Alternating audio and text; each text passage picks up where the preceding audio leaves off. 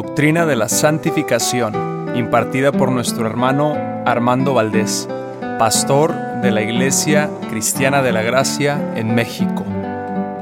Enseñanza oficial de nuestra pasada conferencia, Perenne Conferencia Teológica 2020.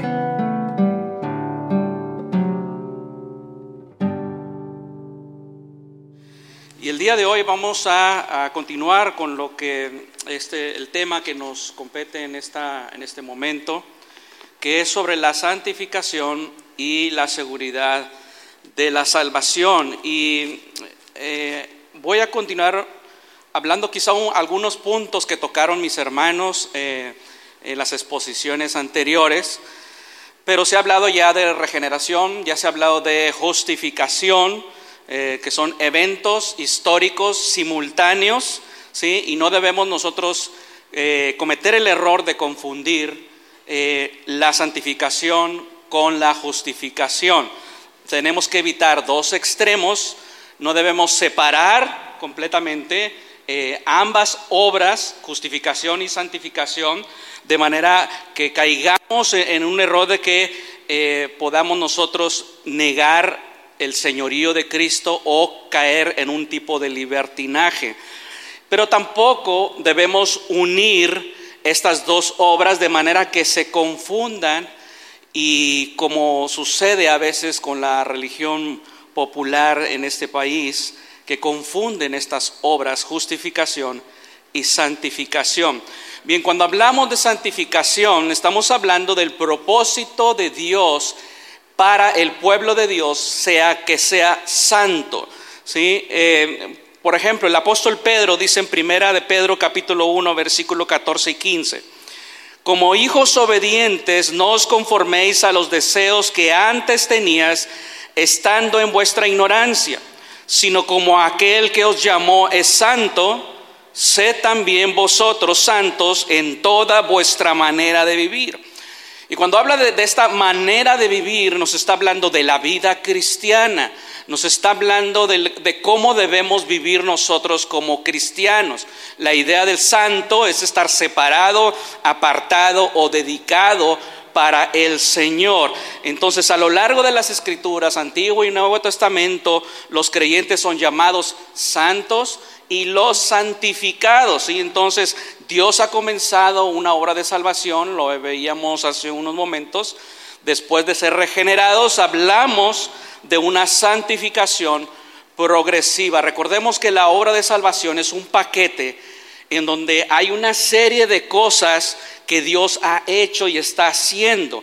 Hay un sentido en que decimos, somos salvos. Es correcto decir somos salvos, pero también es correcto decir estamos siendo salvados, porque la obra continúa y va a culminar hasta la glorificación. Entonces todo cristiano genuino tiene un interés por conocer cómo se debe vivir la vida cristiana. Todo cristiano desea tener seguridad de salvación. Desafortunadamente no siempre es claro o, a veces se comete eh, un error de interpretación de algunos textos. Por ejemplo, se han dado diversas eh, respuestas erradas sobre estos puntos.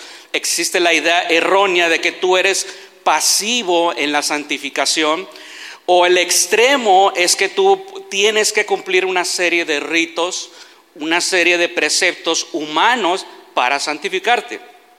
Por otro lado, en relación a la seguridad de la salvación, existe la idea errónea de que las personas a veces dicen, yo soy salvo porque me siento salvo.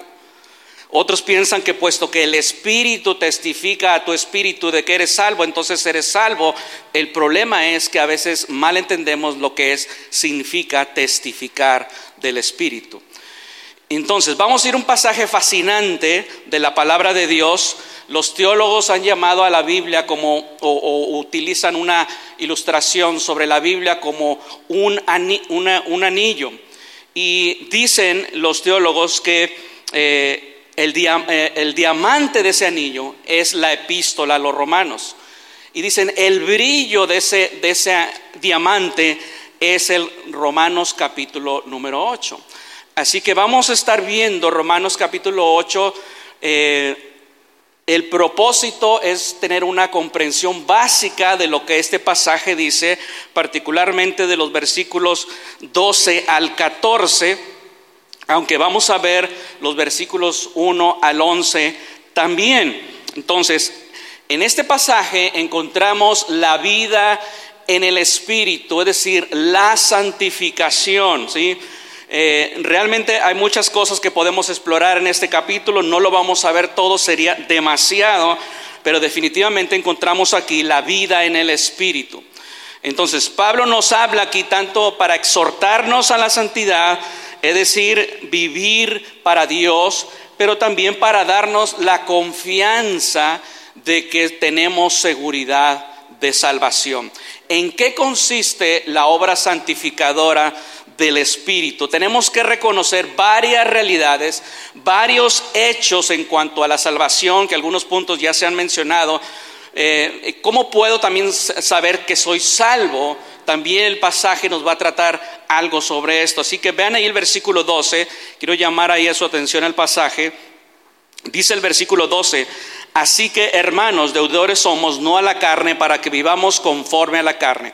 Este versículo inicia o nos indica sobre cómo el Espíritu Santo nos está santificando. ¿sí? Una vez que ha sido justificado y una vez que ha sido regenerado. Ahora, noten cómo comienza con una frase, así que, esta es una de esas frases que tenemos que tener mucha atención, prestar mucha atención, porque este pasaje se conecta con lo que ha dicho en los versículos anteriores. Son frases que debemos prestar atención y por lo tanto cuando nos habla la Biblia, una doctrina, una enseñanza, siempre hay una psique, es decir, una aplicación de lo que hemos visto. Siempre existe ese llamado en la escritura que una vez aprendemos algo de la palabra de Dios, tenemos que aplicarlo a nuestra vida. Entonces esta frase se conecta con lo que Pablo ha mencionado, particularmente versículos 1 hasta el 11, y Pablo ha establecido varias realidades, varios hechos importantes que debemos de considerar para entender la santificación y una vez entendida esto vamos a tener una seguridad de la salvación. Entonces, primeramente, Pablo nos establece aquí la vida en el Espíritu o la vida conforme al Espíritu. Noten, versículo 1 de capítulo 8, vamos a ir ahí. Ahora pues ninguna condenación hay para los que están en Cristo Jesús. Primer cosa que tenemos que considerar, primer hecho, libres de condenación y vivir por gracia. Noten que Pablo dice, ninguna condenación hay la palabra condenación se refiere al juicio. Entonces Pablo está diciendo, ningún juicio hay, ya no existe ningún juicio y está hablando del juicio final. Entonces Pablo dice, no estamos medio condenados, dice, no hay juicio. ¿Para quiénes? ¿Para todo ser humano?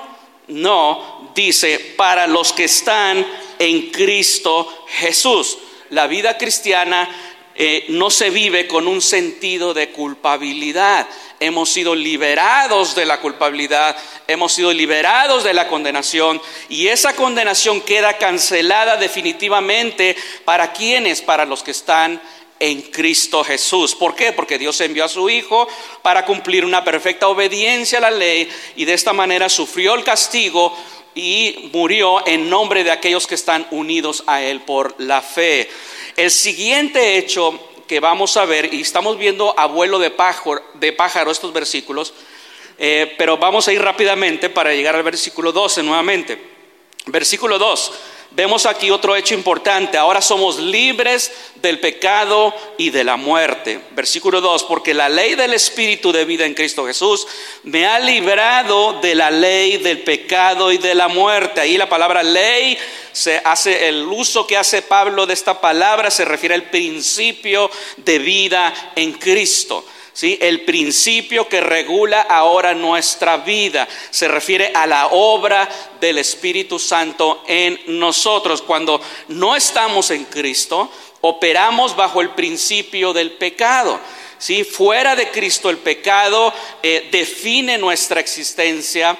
Fuera de Cristo tenemos una consecuencia natural que es la muerte. Entonces, Romanos 5:12 nos dice, por tanto, como el pecado entró en el mundo por un hombre y por el pecado la muerte, así la muerte pasó a todos los hombres por cuanto todos pecaron. Entonces Pablo dice que el cristiano ha sido liberado y esto habla de una acción completada con resultados perdurables, ¿sí? Esa es la idea de ser liberado. Nos libró permanentemente de la paga, de la pena y en un futuro de la presencia del pecado. Esa es la obra de Dios. Por eso les comentaba que la obra, eh, podemos decir que estamos siendo salvados. Entonces, la obra de la salvación, decía, es un paquete. Entonces, tercer hecho importante aquí. El Padre ha eliminado el obstáculo para que podamos buscar la santidad. Versículo 3, porque lo que era imposible para la ley, ¿qué era lo que era imposible para la ley? Salvar. La ley no podía salvar. Dice, por cuanto era débil por la carne, Dios enviando a su Hijo en semejanza de carne de pecado y a causa del pecado, condenó al pecado en la carne. La ley, aquí se refiere a la ley moral de Dios. La ley tenía la imposibilidad de salvar al pecador debido a la debilidad de la corrupción del hombre, de su naturaleza. La ley tiene poder para decirnos qué hacer, pero no tiene poder para darnos ese poder para cumplir esa ley. Entonces lo único que puede hacer la ley es sacar lo feo que hay en nosotros, lo horrible que hay en nosotros, que ya los ha mencionado hace rato en un momento nuestro hermano. Entonces, pero note, dice el texto, Dios enviando a su Hijo entre paréntesis, ahí cuando dice a su hijo, quiere decir existiendo como hijo, en el, original significa esto. ¿Qué quiere decir esto? Habla de la preexistencia de Cristo. Entonces dice, en semejanza de carne de pecado, él no, él no lo envió en pecado, ¿sí? Él fue santo, él fue justo en su encarnación, ¿Por qué? Porque Él cumplió perfectamente la ley de Dios. El obstáculo ha sido eliminado, dice Pablo aquí. Dios condenó el pecado, es decir, Dios emitió un juicio sobre el pecado. Esa es la idea de esa palabra condenar. Emitió un juicio del pecado. ¿En dónde? En la carne. ¿En la carne de quién? En la carne de Cristo. Entonces Él pronunció un juicio sobre el poder del pecado, de manera que ya no tenga dominio sobre nosotros. Esto es lo que está diciendo aquí Pablo. Cuarta verdad, cuarta hecho, cuarta realidad. Esta libertad da lugar a la santificación en la vida del creyente, ¿sí? en el presente. Romanos 8:4 dice, para que la justicia de la ley se cumpliese en nosotros, que no andamos conforme a la carne, sino conforme al Espíritu. Noten, la justicia de la ley, son las demandas justas de la ley, se están cumpliendo ahora en nosotros. ¿Sí? Porque la justicia de la ley debe de cumplirse en nosotros. No somos libres para pecar.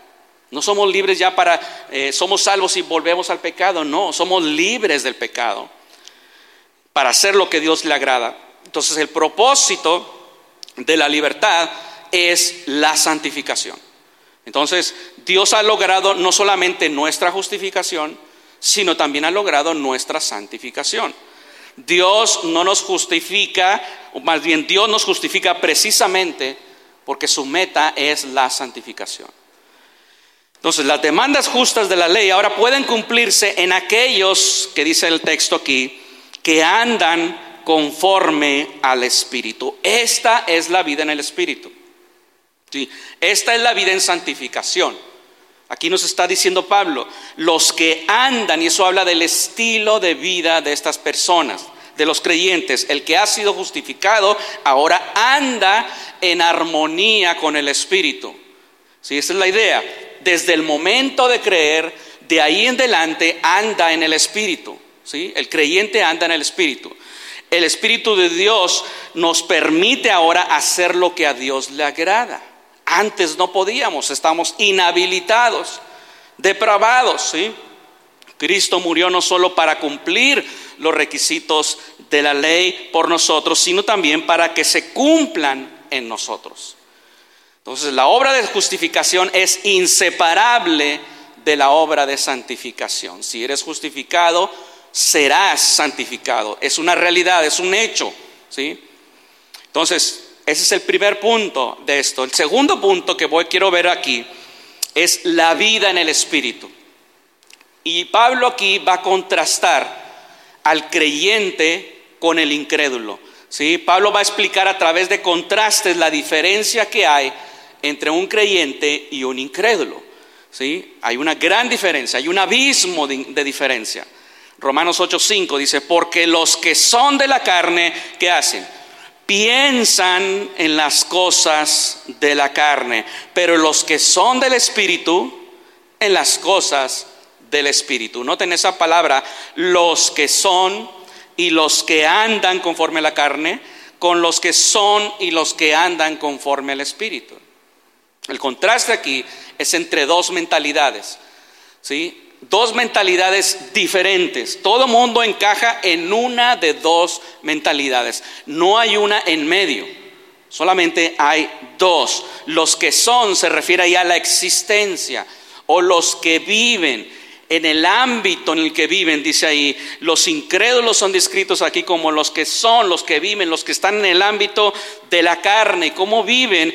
Viven y piensan en las cosas de la carne. Entonces la carne se refiere a la naturaleza no redimida del incrédulo. De eso se refiere aquí. Entonces, ¿qué hacen estas personas? Ellos centran sus afectos, su voluntad en la carne. Nada más en eso. ¿Por qué viven así? Porque son de la carne. ¿sí? Su naturaleza es de la carne y no es del espíritu. Entonces, cuando vemos aquí versículo 5, pensar, versículo 6, ocuparse, versículo 7, los designios de la carne, está hablando de lo mismo. Es exactamente lo mismo en el original. Entonces, eso habla del rumbo de la vida que llevan estas personas. Andan y viven en la carne, piensan, se ocupan, sus designios son en la carne. Pero el contraste entre el incrédulo y el cristiano es que solo los cristianos son del Espíritu. Esa es la gran diferencia. Y pueden ahora ocuparse de las cosas del Espíritu. ¿Por qué? Porque son del Espíritu. Son de naturaleza espiritual. Esto es lo que significa ser espiritual. Si a veces tenemos ideas equivocadas de ser espiritual es aquel que es muy santurrón, ¿sí? Pero no, el que es espiritual es aquel que tiene el Espíritu, como vamos a ver. Entonces, ¿qué son las cosas del Espíritu? Bueno, todas aquellas cosas que, eh, que son de Dios, pertenecientes al Señor, todos sus intereses, la agenda de Dios ahora es nuestra. Estamos enfocados en los propósitos de Dios. ¿Cuál es el enfoque de nuestra vida? Y eso es algo que tenemos que preguntarnos a nosotros hoy. ¿Cuál es el rumbo de mi vida? ¿Cómo estoy viviendo yo mi vida los siete días de la semana? ¿En qué estoy pensando? ¿En qué me estoy dedicando? No estoy diciendo que tú, si tú eres un trabajador, te salgas de trabajar y te pongas, te metas en la iglesia, no. Sino cómo estás viviendo tu vida en Cristo, si realmente estás viviendo en el Espíritu. Esa es la pregunta. El Señor dijo, porque donde esté vuestro tesoro, ahí estará que vuestro corazón. Entonces, entonces Pablo establece un claro contraste entre un creyente y un incrédulo. Y nota el versículo 6, hay dos estados, dos condiciones, porque el ocuparse de la carne es muerte, pero el ocuparse del espíritu es vida y paz. Y aquí hay una segunda cosa que marca el contraste entre un creyente y un incrédulo. ¿sí? La condición de muerte. ¿sí? Observen que no dice ocuparse de la carne lleva a la muerte. No, dice el ocuparse de la carne es muerte. Es decir, ser carnal, dice Pablo, es muerte. El estado y la condición es de mortandad. ¿Sí? Es muerte, ya están muertos espiritualmente, por eso piensan en las cosas de la carne. Esa es la condición actual sin Cristo. No son sensibles a las cosas de Dios, ¿sí? Son cadáveres, como decía nuestro hermano, ¿sí? Usted se puede pasar eh, estar delante de un cadáver y sonarle una trompeta y ese cadáver nunca va a reaccionar. Le puede tocar ahí un, solo de guitarra de quién, de Eddie Van Halen o quién. Se lo toca ahí y no va a reaccionar para nada. Y eso sucede en los funerales. Vienen los familiares, están llore llore llore. Y el, y el cadáver no hay respuesta. Bueno, así son los incrédulos. Así son los que andan en la carne. Son cadáveres espirituales. Eso es lo que es un incrédulo, incapaz de responder a las cosas de Dios. Su mente está ocupada en la carne. Pero el contraste ¿sí? es ser espiritual, es vida y paz, dice Pablo aquí, vida y paz. Los verdaderos creyentes piensan o se ocupan del Espíritu, lo cual es vida y paz. Solo a través de la regeneración sucede esto. Verdaderamente es que estamos vivos en Dios. Ahora amamos lo que Dios ama, ¿sí? Ahora odiamos lo que Dios odia. Hay nuevos afectos, nuevos amores, pero noten, también hay nueva obediencia, hay una obediencia, ¿sí? Porque ese énfasis también es bien importante. Es bueno tener deseos, es bueno tener afectos, ¿sí? Pero también debe manifestarse en una obediencia activa, permanente, continua, perseverante. Esa es clave para decirnos que andamos en el Espíritu. Ahora noten, versículo 7, vemos el contraste entre dos disposiciones, por cuanto los designios de la carne son enemistad contra Dios, porque no se sujetan a la ley de Dios ni tampoco pueden, y los que viven según la carne no pueden agradar a Dios. Esa enemistad que Pablo menciona aquí es odio, hostilidad, ¿sí? A veces no pensamos, no vemos esto así en los inconversos, pero ellos de verdad están odiando a Dios. ¿Sí?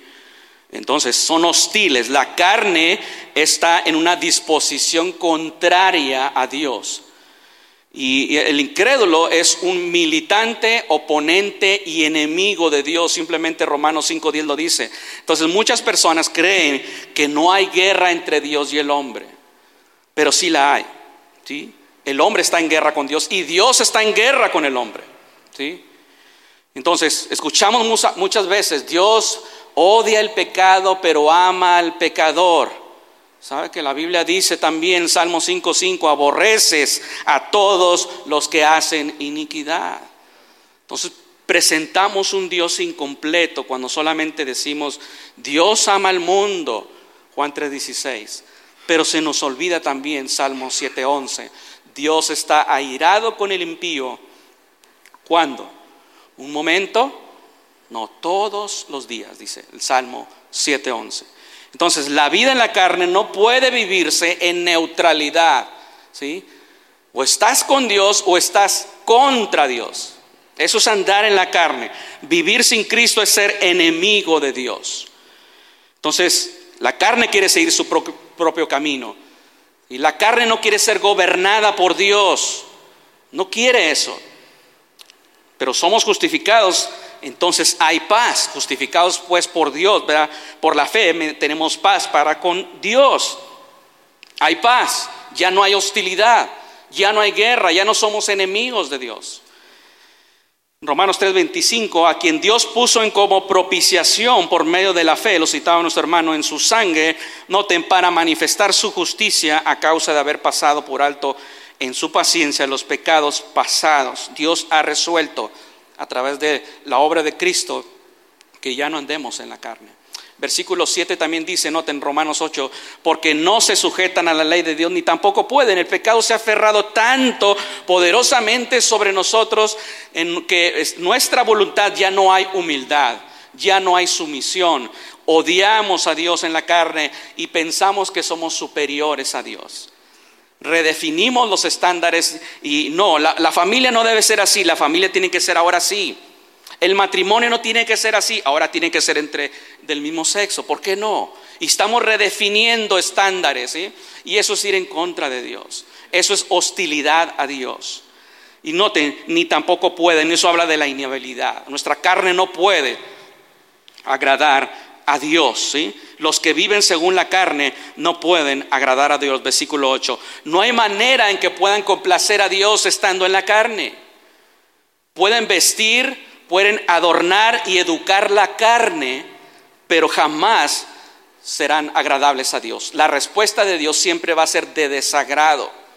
Por más moralistas que sean las personas, será de desagrado porque están en la carne. Incluso sus oraciones, dice la palabra, son abominación para Dios. Ningún incrédulo tiene la capacidad de orar a Dios.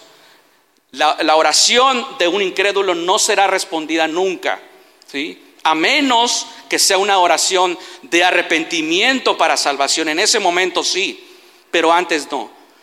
¿sí? Proverbios 28.9 dice, aún su oración es abominable. Están en la carne. Y qué terrible es la condición de un incrédulo. Dos disposiciones que nos indican dos diferentes tipos de personas. Esta es la condición y la disposición de todo aquel que no tiene a Cristo. Es blanco y negro. Es como el apóstol Juan en su primera carta.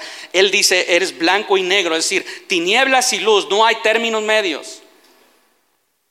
Ahora noten, Versículo 9, el creyente tiene una nueva vida, mas vosotros no vivís según la carne, sino según el Espíritu. Si es que el Espíritu de Dios mora en vosotros, y si alguno no tiene el Espíritu de Cristo, no es de él. Noten, el creyente, dos hechos básicos que han sucedido en el creyente. El creyente tiene la morada del Espíritu Santo en él. Hay un contraste aquí, ¿verdad? Y noten ahí que dice Pablo, si es que el Espíritu de Dios mora en ti o en vosotros. Cuando dice si es que, no está hablando de, quién sabe, a lo mejor no, tengas, no, está, está hablando de certeza, ¿sí? Puesto que, o debido a que, sería la traducción ahí, puesto que el Espíritu de Dios mora en vosotros, entonces andas según el Espíritu. Esa es la razón. La evidencia de la conversión es que el Espíritu Santo ha hecho su morada, su residencia dentro de ti. Morar significa que ha hecho residencia, se ha mudado en nosotros, ahora es nuestra nueva influencia, nuestro nuevo poder dominante sobre nuestra vida. El creyente ahora vive en el ámbito o en la esfera del Espíritu controlado y bajo el dominio del Espíritu Santo, de una vez para siempre. Todo creyente, y subrayamos eso, todo creyente vive según el Espíritu. De acuerdo a Pablo, la morada del Espíritu Santo es la condición para vivir según el Espíritu. Entonces tenemos que entender algo aquí también. A, veces nos levantamos en la mañana, ¿verdad? Y quizá tenemos un mal día, nos molestamos, ¿sí? actuamos pecaminosamente y decimos, oh, en la mañana andaba en la carne, ¿sabe? Y entendemos eso, que andábamos en una actitud, obviamente, no cristiana. Pero esa no es la manera en que Pablo está usando los términos en el espíritu y en la carne. ¿sí? Es muy importante entender eso para entender lo que Pablo nos está diciendo. ¿sí? La persona que está apartada de Cristo es la que anda en la carne la que está en Cristo es la que anda en el Espíritu. Eso es lo que está diciendo aquí Pablo. Ahora noten, versículo 10. Pero si Cristo está en vosotros, el cuerpo en verdad está muerto a causa del pecado, mas el Espíritu vive a causa de la justicia. Este es otro hecho importante que ha sucedido en el creyente. El creyente vive bajo el control y el poder del Espíritu Santo puesto que Cristo, noten ahí que Cristo está en vosotros. Noten, ya no dice el Espíritu. O sea, si tienes el Espíritu Santo, Cristo está en ti también. Entonces, si Cristo está en ti, entonces ahora vives bajo el control y el poder del Espíritu Santo. Ahora vives en el Espíritu. Ahora vives en santificación. Ahora vives en sumisión a su palabra. Noten, el cuerpo, el cuerpo se contrasta aquí con el espíritu humano. El cuerpo en verdad está muerto a causa del pecado, mas el espíritu, el espíritu humano, ¿sí? vive a causa de la justicia. El cuerpo del creyente aún está sujeto a las consecuencias del pecado. Estamos muriendo. ¿sí? Diariamente lo vemos en el espejo. ¿sí? Cada vez vemos ahí que vamos envejeciendo. Hay nuevos dolores, de repente una mañana ya nos levantamos con otro dolor nuevo que no tenía. E, eso vemos, ahí vemos el resultado del pecado. Nuestros cuerpos están envejeciendo, están muriendo. Pero dice Pablo, el espíritu, el espíritu vive a causa de la justicia. ¿Por qué? Porque el cuerpo se convierte en el templo del Espíritu Santo, dice ahí 1 Corintios 6, versículo 19 en delante. Dice Pablo ahí, o ignorás que vuestro cuerpo es el templo del Espíritu Santo. Ahora, aunque el cuerpo está destinado a morir a causa del pecado, ¿sí? a menos que por supuesto el Señor venga, pero el Espíritu Santo le da vida y poder a ese cuerpo hoy y para que pueda servir a Dios y ha sido liberado del pecado y anticipa la resurrección. Es lo que dice el versículo 11. Y si el espíritu de aquel que levantó de los muertos a Jesús mora en vosotros, el que levantó de los muertos a Cristo Jesús en vosotros. Ahora, una vez entendido esto, podemos preguntar, ¿andas en el espíritu o andas en la carne? ¿Andas según el espíritu? ¿Esa es, ¿Es esta realidad en tu vida? Todo creyente anda en el Espíritu. Ahora, dos cosas que tenemos que considerar aquí antes de seguir. Primero, estos son hechos reales. ¿sí? Estos son hechos que han ocurrido en todo creyente. Ni uno se escapa. Todo esto ha sucedido en el creyente. No se trata de denominaciones. No se trata de si eres bautista o si eres pentecostal. Todo esto ha sucedido en la vida de un creyente. Segundo, debes examinarte a ti mismo para ver si esto ha sucedido, esto en tu vida. Solo a través de la regeneración puede ser transferido del ámbito de la carne al ámbito del espíritu. Entonces, ahora, quizá tú respondas, sí, yo ya ando en el espíritu. Ok, qué bueno, gloria a Dios. Pero todavía eso es una parte, una parte del camino. Ahora tenemos que seguir comprendiendo algo más. ¿Qué sigue después de esto? Debemos demostrar la vida en el Espíritu, con nuestras propias vidas. Debemos manifestar santificación. Noten, ahora vamos a la vida en el Espíritu, el Espíritu en acción. Versículo 12. Así que hermanos, ahora sí, a, la vista, a la luz de todos estos hechos, dice Pablo, hermanos, y les habla directamente a los hermanos, ha sucedido esto en ustedes. Así que, por lo tanto, deudores somos no a la carne para que vivamos conforme a la carne. Noten, una verdad importante, el Espíritu Santo te conduce a una búsqueda de, santidad capacitándote para dejar el pecado.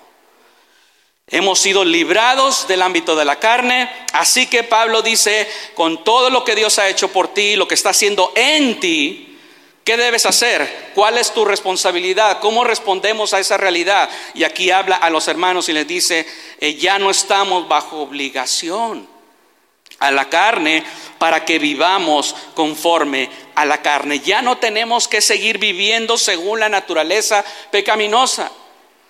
Ya no tenemos aquel amo a quien le debíamos. ¿sí? Nuestro amo no es la carne, tenemos un nuevo amo. Antes estábamos esclavizados a la carne, pero hemos sido librados. Romanos 6:6 dice esto, sabiendo esto, que vuestro viejo hombre fue crucificado juntamente con él para que el cuerpo del pecado sea destruido, a fin, el propósito de que no sirvamos más al pecado. Ahora tenemos otro amo a quien servir. Y la verdad es que en este mundo solamente puede servir a uno de dos amos. ¿Sí? ¿Es a la carne o es al espíritu? Romanos 6, 16. Dice Pablo también ahí. ¿No sabéis que si os sometéis a alguien como esclavos para obedecerle, sois esclavos de aquel a quien obedecéis, sea del pecado para muerte o sea de la obediencia para justicia? Esto es santificación. Obediencia para justicia es santificación. En este mundo hay dos tipos de personas los que obedecen al pecado y los que obedecen para justicia, salvos y no salvos. Romanos 6, 19 dice, hablo como humano por vuestra humana debilidad, que así como para iniquidad presentasteis vuestros miembros para servir a la inmundicia y a la iniquidad, eso es lo que éramos. Así ahora, dice Pablo, ahora tu realidad presente, para santificación, presentar vuestros miembros para servir a la justicia. Aquí está definiendo ya Pablo lo que es santificación. En la santificación presentamos nuestros miembros para servir en la justicia. Ya no le debemos nada al viejo hombre. Antes obedecíamos a la inmundicia, no teníamos de otra, pero ahora servimos a la justicia. Esa es nuestra realidad presente. Si existe de verdad una obra de salvación en ti. Ahora el señorío del Espíritu Santo es el que está presente en tu vida. Y esto, por supuesto, garantiza una cosa, habrá conflicto en tu interior. Es un conflicto interno de por vida. ¿sí? No va a terminar este conflicto, porque la carne tiene deseos pecaminosos y se resiste al Espíritu Santo. Pero el Espíritu Santo garantiza que vamos a progresar en la santificación. Eso es una realidad. Romanos 6:22 dice, mas ahora que habéis sido libertados del pecado y hechos siervos de Dios, tenéis por vuestro fruto que la santificación y como fin la vida eterna. Esta es la nueva realidad. Somos siervos de Dios. Tenemos el fruto de santificación. Nuestro destino, la vida eterna. Por tanto, nuestro nuevo amo es el Espíritu. Somos deudores al Espíritu. Así que Pablo llama al creyente a vivir como hijo de Dios.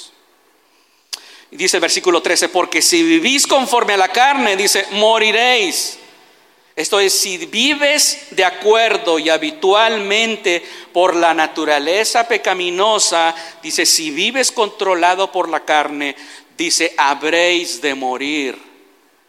Y Pablo les dice a los creyentes de Roma que si continúan siguiendo los dictados de la carne, dice, no son salvos, no están en Cristo.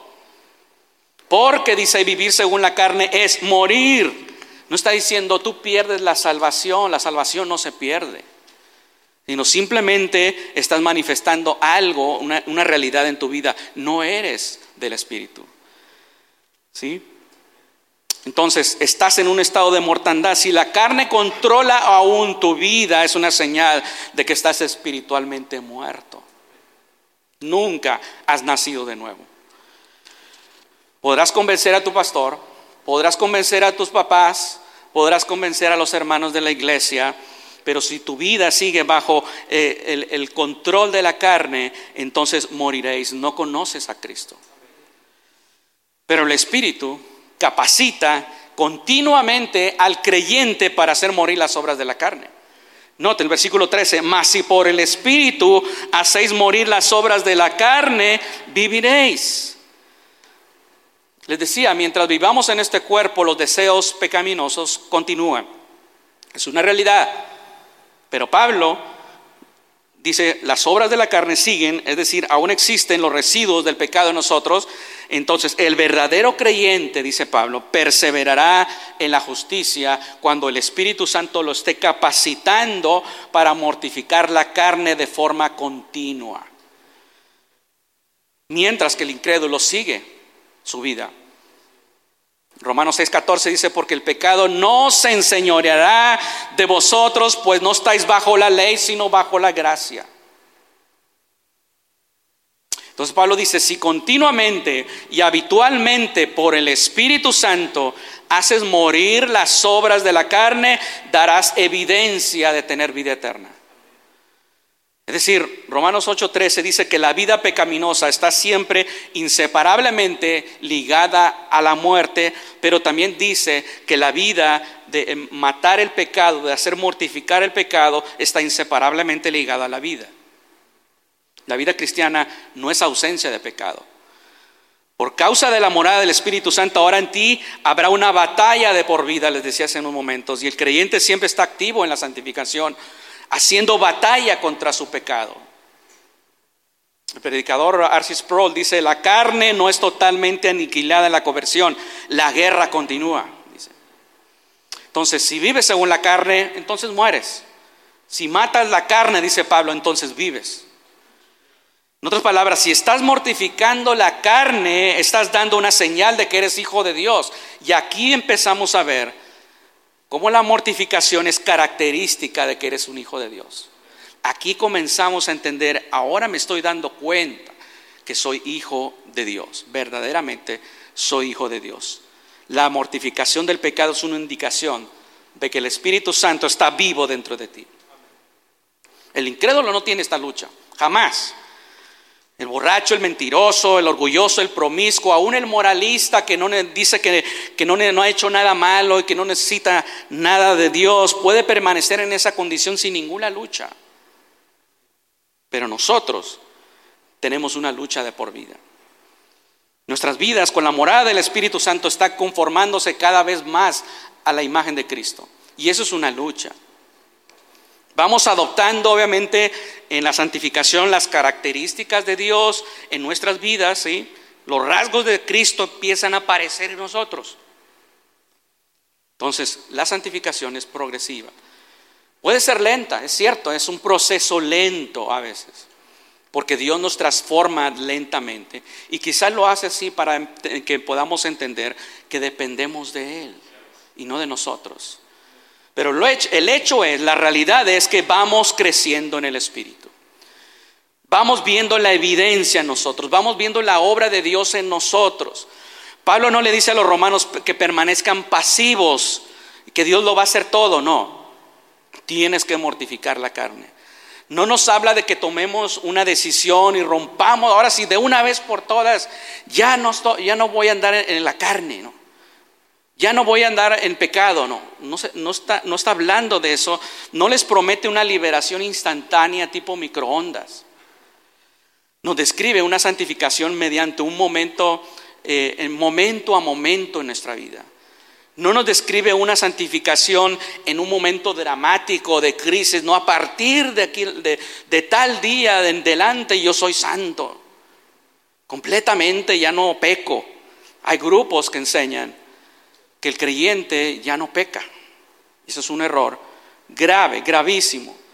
Entonces, Pablo no les dice tampoco, no esperes un culto de avivamiento para que entonces tú empieces a mortificar la carne y empieces a crecer. No, eso es algo continuo, eso es una realidad. ¿sí? Una lucha continua con el pecado donde estás perpetuamente y continuamente haciendo morir las obras de la carne. Entonces, ¿cuál es nuestra, nuestra responsabilidad como creyentes? Dice Pablo, hacer morir las obras de la carne. Ahora, aunque Dios es el autor de nuestra santificación, esto no es una licencia para sentarse y no hacer nada. Debemos ser activos mortificando la carne. ¿Cómo lo hacemos? Y la respuesta dice Pablo aquí, por el Espíritu, dice ahí. Esa es la respuesta de Pablo. Por el Espíritu. Cuando dice por el Espíritu, está recordando que la mortificación, matar el pecado en tu vida, luchar contra tu pecado, es algo que fluye de los recursos y del poder del Espíritu Santo en tu vida. ¿Cómo sabes tú que eres un hijo de Dios? Dice Pablo, versículo 14. Porque todos los que son guiados por el Espíritu de Dios, estos son hijos de Dios. Noten esto, aquí hay una una manera de saber cómo eres hijo de Dios. ¿Quieres saber si eres, si eres hijo de Dios? ¿Cómo lo sabes según este texto? La respuesta es, estás siendo guiado por el Espíritu Santo. Esa es la respuesta de Pablo. Ahora noten, no es que te sientas salvo, no es porque hiciste una oración en el pasado, no es porque pasaste al frente tal día y te caíste y no sé qué sentiste más, no es por eso. Cuando hay evidencia en tu vida de que estás siendo guiado por el Espíritu, entonces puedes afirmar que eres hijo de Dios. Porque solo el creyente, únicamente el creyente, es guiado por el Espíritu. Dice ahí todos. Si no eres guiado por el Espíritu Santo, simplemente dice Pablo, no eres de Dios, no eres hijo de Dios. Tú puedes tener la confianza aquí. Y, noten esto, porque el propósito de Pablo no es meternos duda. El propósito es que entendamos que, que, podemos tener confianza en lo que Dios dice y en lo que Dios está haciendo en nosotros. ¿De qué manera nos guía? Ahora, este concepto de guianza del Espíritu ha sido muy confuso en nuestros días. A veces utilizamos versículos y los adaptamos y hacemos y creamos una teología propia algunos que han respondido a esta pregunta con, esta pregunta con la idea subjetiva, con una idea mística de ser guiado por el Espíritu. Muchos han equiparado el ministerio de la guía del Espíritu con algún, con algún tipo de eh, pensamientos subjetivos. Dios me está guiando sobre esto. Siento mi espíritu que Dios está haciendo esto o lo otro. Me está haciendo, me está guiando a hacer una cosa. ¿Sí? O siento que el espíritu me guió a esta iglesia. ¿Sí? Muchos, si no la mayoría, recurren a estos versículos e inmediatamente lo ven también en el contexto de la toma de decisiones.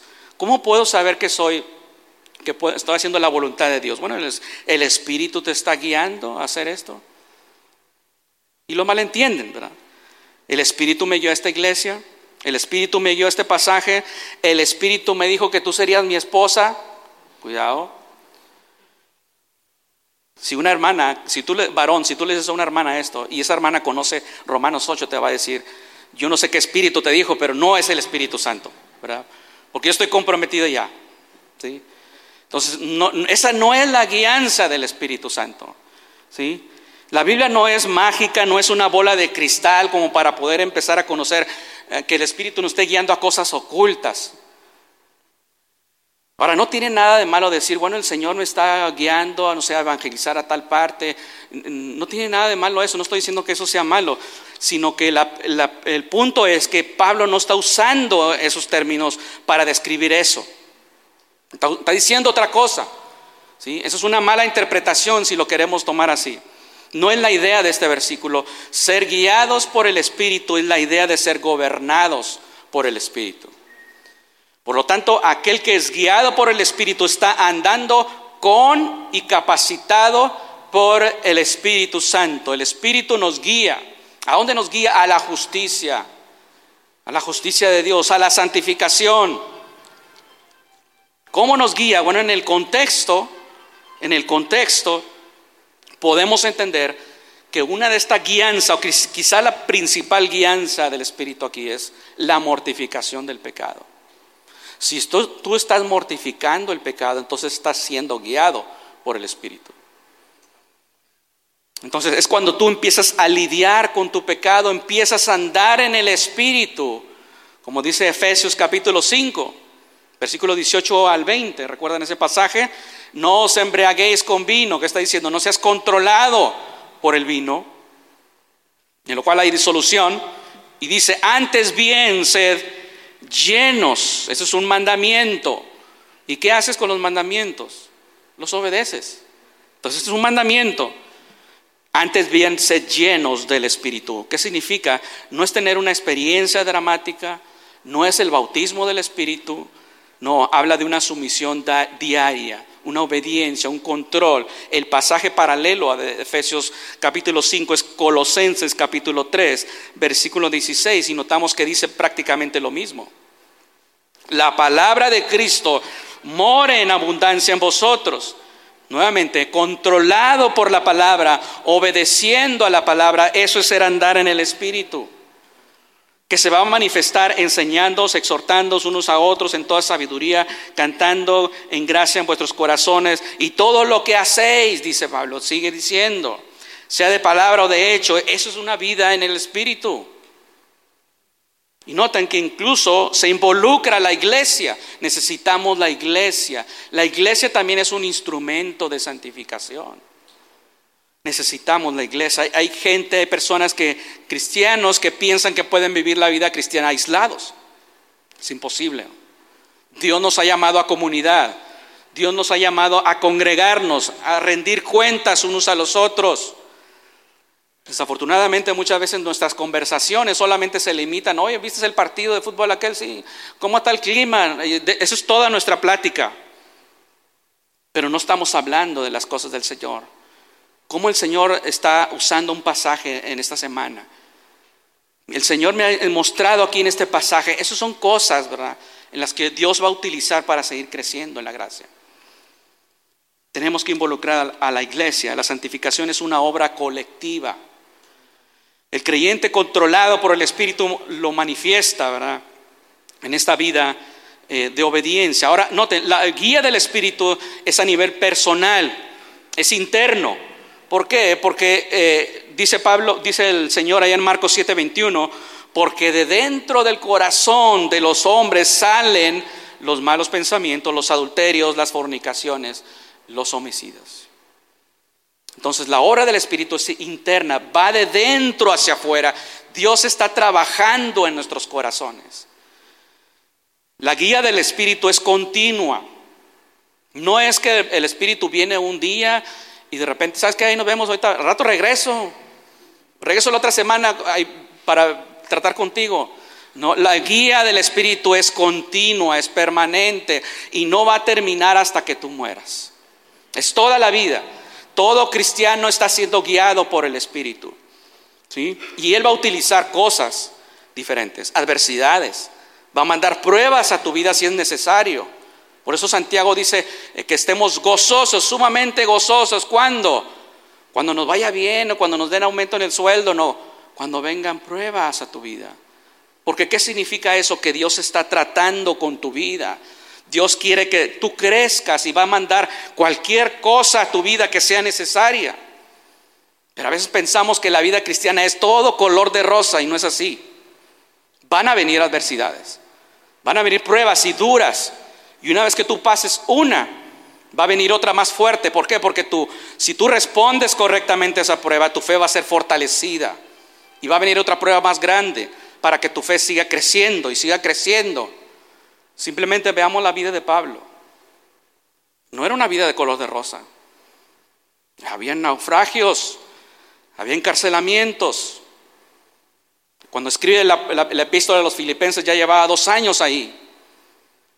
No era una vida color de rosa.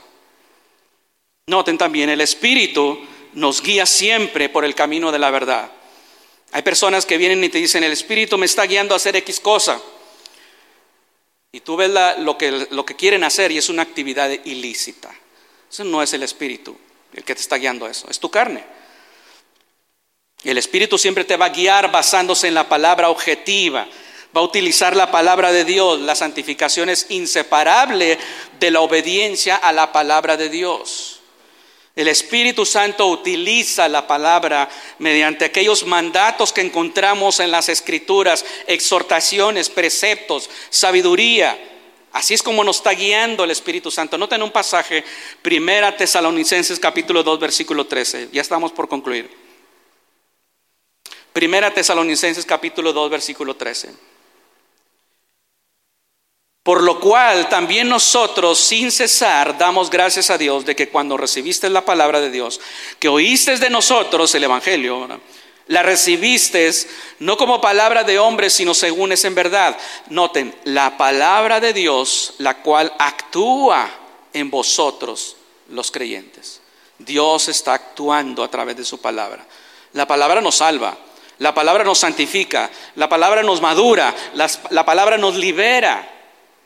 Por eso es importante una dieta consistente de la palabra de Dios.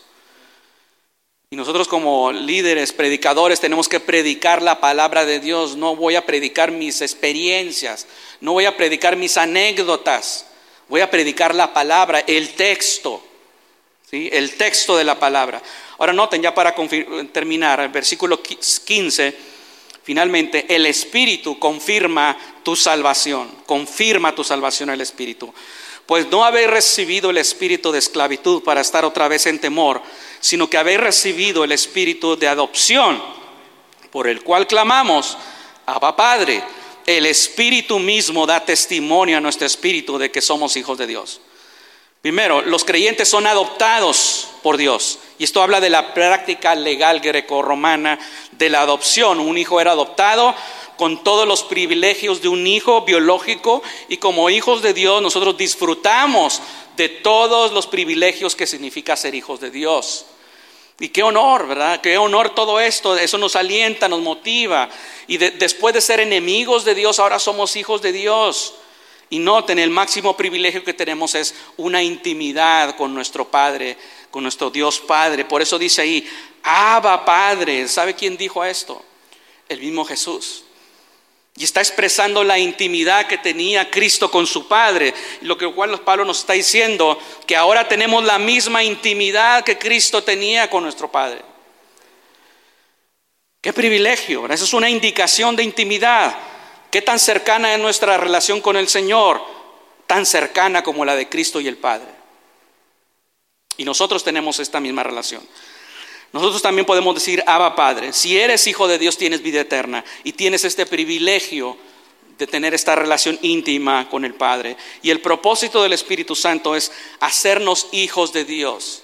¿Sabe que nuestros hijos se parecen mucho a nosotros los padres? Y cuando nosotros somos llamados hijos de Dios, el propósito del Espíritu Santo es parecernos más a nuestro Padre Celestial. A eso nos está llevando el Espíritu Santo. El Espíritu Santo me está llevando a ser como Él. Así que estoy empezando a tener algunas cualidades de carácter que Dios tiene en mí. Y eso es lo que el Espíritu Santo está haciendo en nosotros. Esa es su obra de santificación. Y es por eso que debemos crecer en la gracia, porque somos hijos de Dios. Ahora noten finalmente versículo 16, el Espíritu mismo da testimonio a nuestro espíritu de que somos hijos de Dios. ¿Cómo es que da testimonio a nuestro espíritu? Es una pregunta importante. Yo hace mucho tiempo tenía dudas sobre esto.